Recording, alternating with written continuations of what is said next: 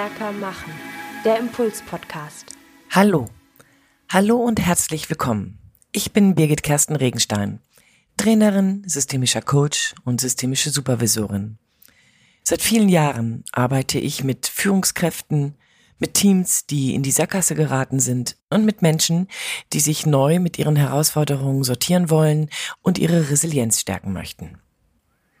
Vor kurzem zum Beispiel bin ich mit jemandem ins Gespräch gekommen im Rahmen eines Pausengesprächs. Da ging es darum, wie sehr jemand hier sich wünschen würde, dass ein Vorgesetzter ihn beachtet und ihm einen bestimmten Karriereschritt anbietet.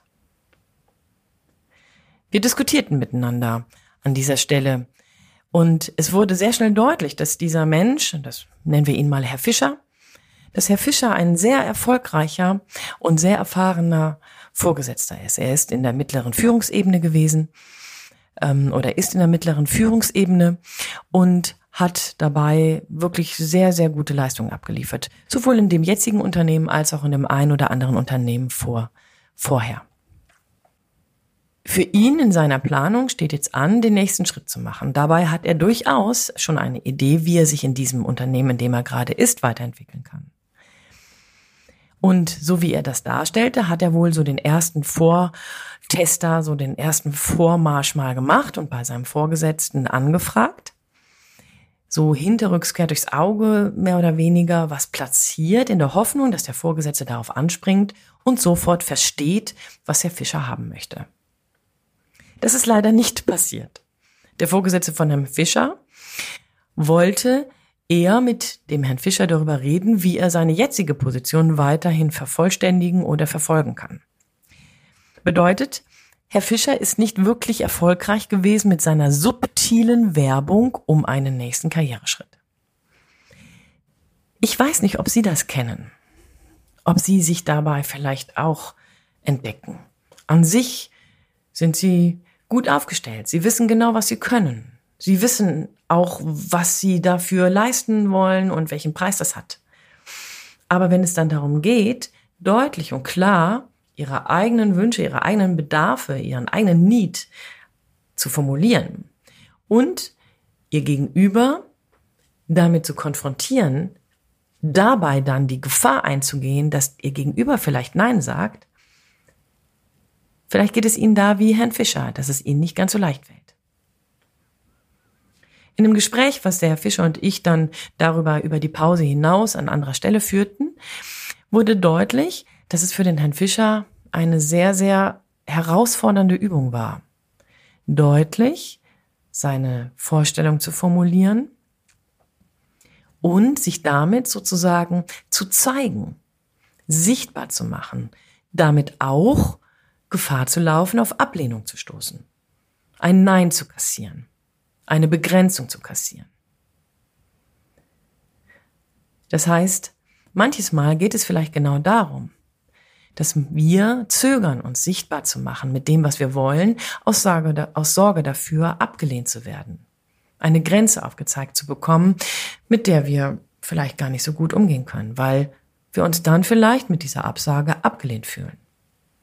Und Sie merken schon, auf einmal sind wir auf einer ganz anderen Ebene. Da geht es nämlich gar nicht mehr um die Führungskompetenz oder um die um, hm, operatives, um das operative Know-how, was sie mitbringen, um die Erfahrungen, sondern da geht es um sie in ihrer Person. Gesehen, wertgeschätzt werden, abgelehnt werden, hängt eng mit ihnen in ihrer Person und ihrem Selbstwert zu tun, äh, zusammen. Das bedeutet, das hier nochmal für sich zu definieren und klar zu kriegen, wer sind denn Sie in Ihren eigenen Augen? Welchen Wert haben Sie in Ihren eigenen Augen? Oder erlauben Sie Ihrem Vorgesetzten oder Ihren Kollegen den Wert von Ihnen selbst zu bestimmen? In der Psychologie gehen, sagen wir an dieser Stelle, dass es eine äußere Referenz gibt und eine innere. Die äußere Referenz hat eine große Sensibilität für all das, was die anderen um einen herum an Bewertungsmaßstäben auf, die, auf uns anlegen. Was sie von uns erwarten und was es braucht, um in deren Augen gut zu sein. Die innere Referenz hat ein großes, starkes Gefühl, das in uns selbst verankert ist. Das heißt, der Wert, den ich habe, mm, die Qualität, die ich mir zuspreche, die begründet sich aus mir selbst heraus. Aus der Überzeugung, die ich über mich selber habe. In der Regel befinden wir uns als Menschen immer so zwischen diesen beiden Polen, ja, auf irgendeiner Skala zwischen eins bis zehn. Wo würden Sie sich da einsortieren? Und dann wieder zurück zu der Frage. Wer darf bestimmen, wie viel Sie wert sind? Und wenn jemand Sie nicht so einschätzt, so kompetent oder so grandios oder so erfolgreich oder so verlässlich oder wie auch immer, wie Sie sich selbst, was hat das dann für einen Impact auf Sie? Geraten Sie in Zweifel? Oder akzeptieren Sie, dass jemand anders Sie auch anders sehen kann, als Sie sich selbst sehen?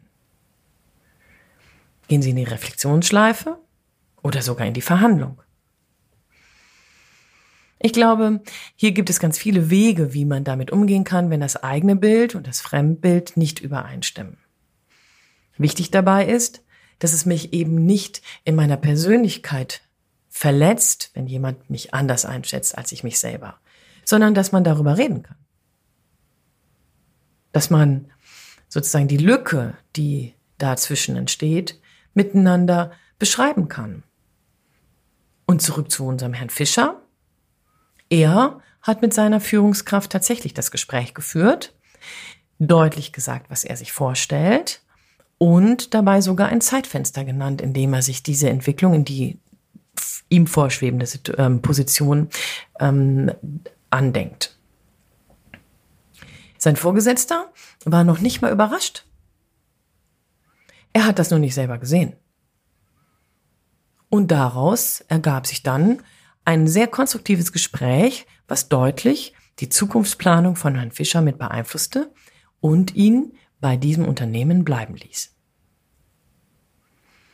Ich weiß nicht, was Sie damit machen, mit dem, was wir jetzt gerade hier so durchgedacht haben. Ich persönlich wünsche Ihnen Mut. Mut, klarer Ihre Bedürfnisse, Ihre Bedarfe zu formulieren, sich sichtbar zu machen mit dem, was Sie sich vorstellen, selbst auf die Gefahr hin, dass Ihr Gegenüber das eben anders sieht. Das ergibt nämlich die Plattform, auf der man dann konstruktiv weiterreden kann. Ich wünsche Ihnen viel Freude beim sich sichtbar machen. Und ich wünsche Ihnen viel Spaß beim Ausprobieren. Ihre Birgit Kästnerings.